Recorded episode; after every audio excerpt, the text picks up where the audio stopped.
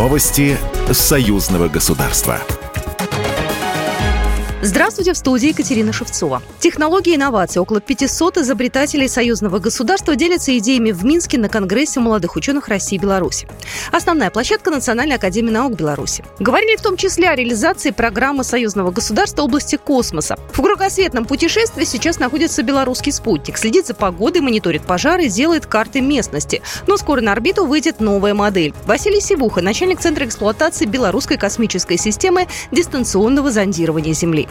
Сейчас идет разработка э, конструкторской документации. Далее начнется изготовление, испытание и запуск. Основное отличие нового аппарата в том, что в существующем разрешении 2 метра там будет 0,35 метра. То есть линейное разрешение в 6 раз лучше, детализирование снимков, соответственно, в 30 раз лучше. Конгресс молодых ученых приурочен ко Дню единения народов Беларуси и России. В нем принимают участие кандидаты наук до 35 лет и доктора наук до 45 лет. В первый день Конгресса ученые работали в семи секциях от искусственного интеллекта до биотехнологий или сельского хозяйства. В течение недели запланированы встречи по тематике белорусско-российского сотрудничества, конференции и пленарные сессии.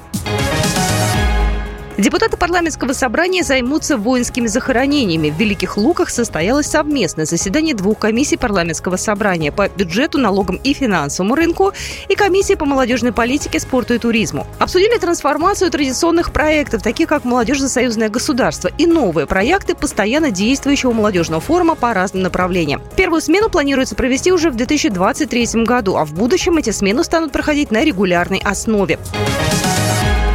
В Москве открылась фотовыставка «Союзное государство. Общей духовности пространства возможностей», которая была подготовлена при участии Постоянного комитета Союзного государства и проходит в преддверии Дня единения народов Беларуси и России в здании РИА Новости на Зубовском бульваре, сообщили в Постоянном комитете Союзного государства. На 50 больших фотоработах, выставленных на мольбертах в пресс-центре агентства, представлены практически все аспекты союзного строительства – от творческих фестивалей спортивных мероприятий до серьезных научных программ и успехов в совместном освоении освоении космического пространства.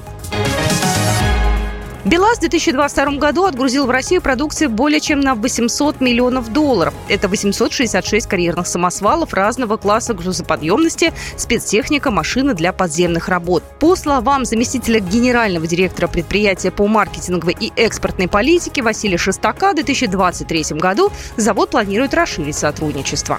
Программа произведена по заказу телерадиовещательной организации Союзного государства. Новости союзного государства.